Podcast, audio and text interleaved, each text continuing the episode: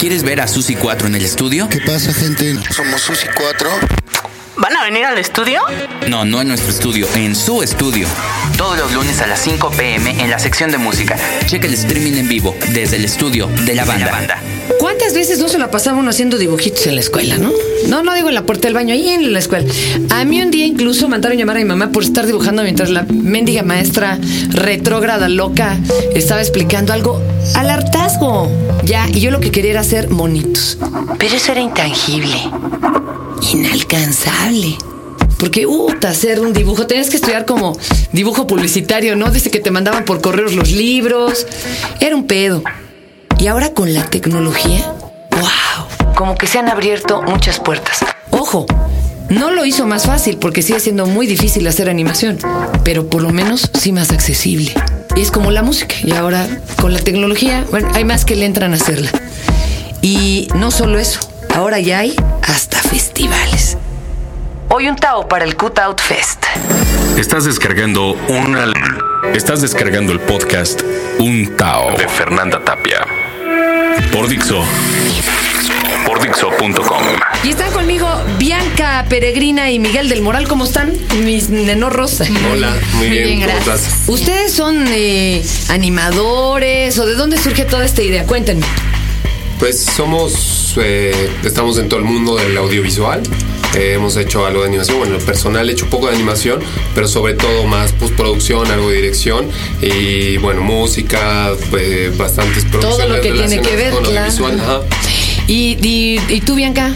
Pues bueno, yo también me dedico a los medios audiovisuales, estuve trabajando, bueno, haciendo postproducción para tele y, un- y nos encanta, bueno, también hice un posgrado en Barcelona de medios Guau, qué chido.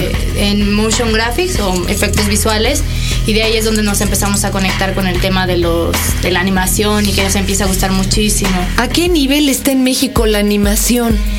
a un gran nivel. Realmente es lo que estamos viendo ahora con esta primera edición del festival, que precisamente hay muchísimo por hacer y hay mucho también hecho en México. Porque Está hay muchos productores que todavía se quieren ir a fuerza a Estados Unidos a pintarle llamitas a su comercial, ¿no? Ajá. Claro. Cuando aquí tenemos unas reatotas, pero bueno, ¿por qué será eso? No lo sé, quizá porque allá existe una industria y a lo mejor es lo que estamos más acostumbrados a ver, pero aquí está emergiendo muchísimos animadores de gran calidad, unos que llevan ya trayectoria de muchos años y es eh, muy importante la, la animación en México.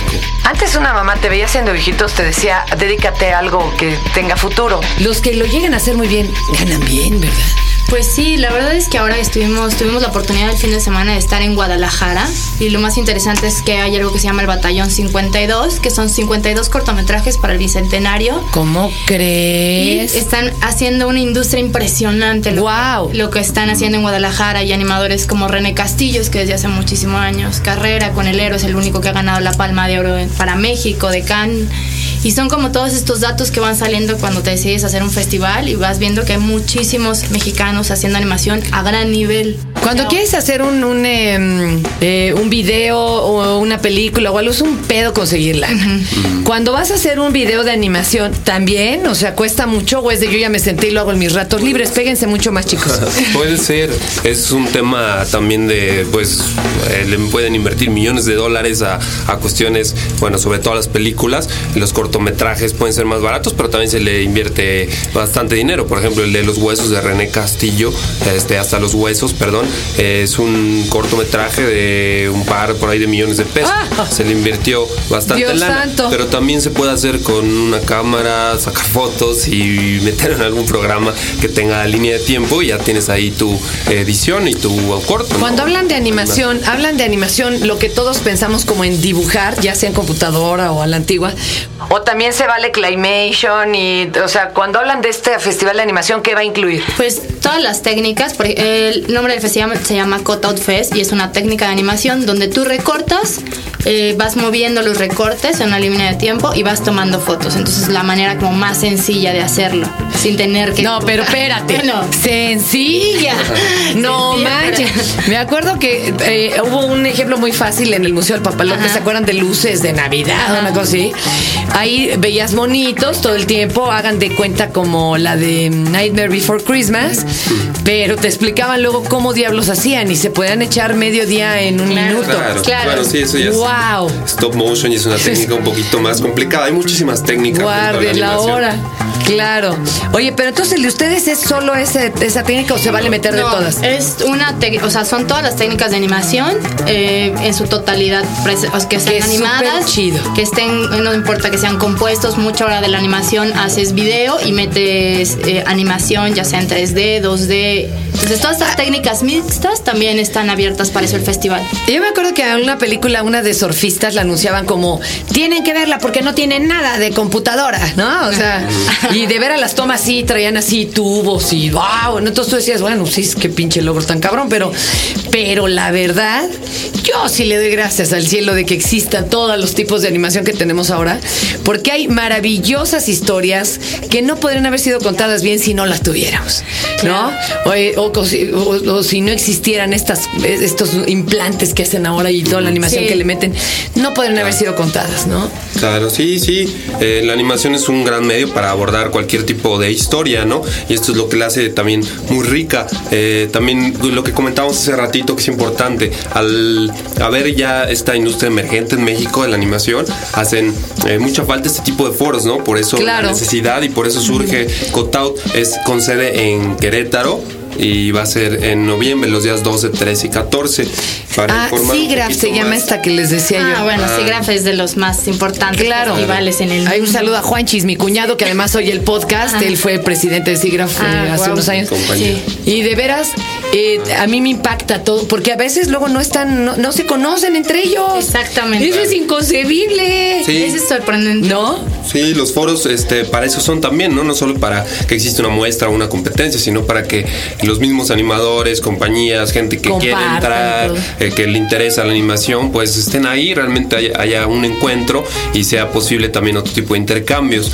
Este, aquí, bueno, para informar un poquito más del festival, eh, nosotros vamos a abrir convocatoria ahora en junio en México. O sea, Y, todo este, junio y julio se vale. Ah. Junio ¿Van a entrar del vale. mundo o nada más de México? No, del también. mundo. También Ah. es internacional. ¿Y qué onda? ¿Y van a mandar a concurso? ¿Qué, qué eh, características tienen que tener las obras? Pues que sean cortos, esto se refiere a una animación de menos de 30 minutos. Ok. Eso es un cortometraje y que sea en cualquier técnica de animación. Es libre la técnica y va a haber dos categorías, narrativo y no narrativo. Entonces, bueno, cualquiera de estas dos, eh, obviamente entra cualquier tipo de trabajo animado, ¿no? ¿Quién va a ser el jurado? Tenemos un jurado bien importante que está Fernando Llanos, que ahora es el, el coordinador del Festival Animasivo en el Festival del Centro Histórico. ¿Cuál otro? Ah, Maribel Martínez, Lourdes es la de animantes, Lourdes Ah, Villa perdón, Gómez. ajá. Ajá, y está Gabriel Riva Palacios de Huevo Cartoon. Ah, órale, Ajá, qué bueno que ha tenido un éxito comercial. Claro. Guau, guau. Exactamente, sí, es como un poquito... eh, De todos los de ámbitos. todo para que exista un... pues, Y, algo más y bueno, como presidente del jurado queremos a René Castillos, pero estamos aún platicando con él a ver con si él. se anima. a- Póngale el podcast Sí, para que dé su brazo. Sí, es. le vamos ¿Qué a- premios va a haber o qué, o qué se logra el que gane aquí? ¿Qué, va, qué se hace acreedor? Pues la verdad es, ahora estamos en esta vinculación con los premios, van a ser nuestros sponsors, estamos viendo tal vez con Cinemarca hacer un pase en alguna sala de cine, no sabemos qué sala de cine. Por favor, Sí, este, que- preséntenlos porque todos los queremos ver. Y si no, Claro. arréglese aquí también con nosotros, ¿no? Exacto. que En a Dixo, ¿qué les parece? Ajá, vamos a hacer pases por universidades que también nos interesa mucho, nuestra selección oficial y hacemos una vinculación con Cataluña, que ya tenemos la Guau. convocatoria ya ahora en red con ellos y lo presentamos el próximo año, vamos a presentar lo que es el festival a Cataluña. Ahora que se dibujan cosas tan reales, ¿ustedes creen que llega algún día a eh, desplazar a los actores seres humanos o no? Pues yo pienso, o sea, que eso puede ser, ¿no? Pero tampoco creo que sea uno de los objetivos ni de los fines. Siempre queremos llegar a emular de alguna forma la realidad. Sin embargo, la animación, eh, desde mi punto de vista, no tiene que ver con acercarte a una realidad. Simplemente es otro medio para abordar otro tipo de realidad. Y ya por último, su animación favorita histórica, puede ser muy vieja o muy nueva, pero que ustedes digan, wow, me, me cambió la vida. Eh, El héroe de Carlos Carrera. Ese sí, moderno, sea, sí. sí. Pues sí, es impresionante la técnica y la sensibilidad con que aborda el suicidio, ¿no? Entonces es impactante. A mí me impactó mucho, creo que desde ahí es como una marca que te deja hablar del metro del Distrito Federal, esta situación de la conglomeración y este deseo de huir, ¿no? De la chica que está ahí parada. Eso me, me gustó. A mí, pues en general, todos los cortos de Jan Schwangmacher, que es un eh, checo, animador checo de, de Praga, que bueno, lleva haciendo trabajos desde los años 60 y por ahí vivo y haciendo también producción. Eh, sus cortometrajes se me hacen impresionantes, es un genio y un referente obligado dentro de la animación y bueno, me encanta su trabajo. Pues ahí está, chicos. ¿Y a ustedes qué animación les ha cambiado la vida? Ya lo saben, junio y julio, abierta la convocatoria del primer festival de animación en México, el Cutout Fest. Eh, la página de internet para que puedan to- tomar Es todos los datos. www.cotoutfest.com. Pues ahí está, muchísimas gracias. Adelante, Miguel Bianca. Sí, por último me gustaría eh, agradecer muchísimo a la Fundación BBVA Bancomer que nos está apoyando con este proyecto. Fue una de las primeras instituciones en, en creer en el proyecto. le cayeron con su muerto. Exactamente. Entonces, bueno, obviamente eh, agradecerles, ¿no? Y están creyendo en esto y apoyando la cultura en México. Pues muchísimas gracias. Hoy, hoy, hoy sí se vale cerrar con esto fue, esto fue, esto, fue, todo por hoy, amigos.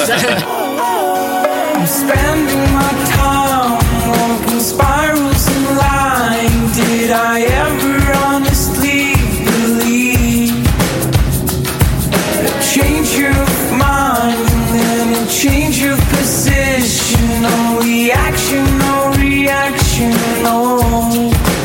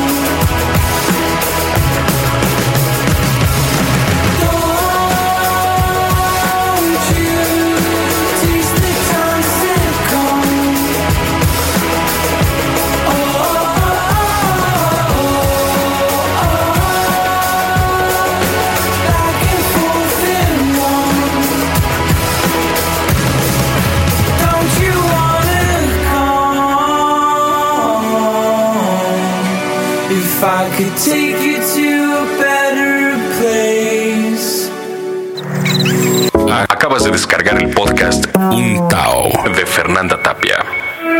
Por Dixo. Por Dixo.com.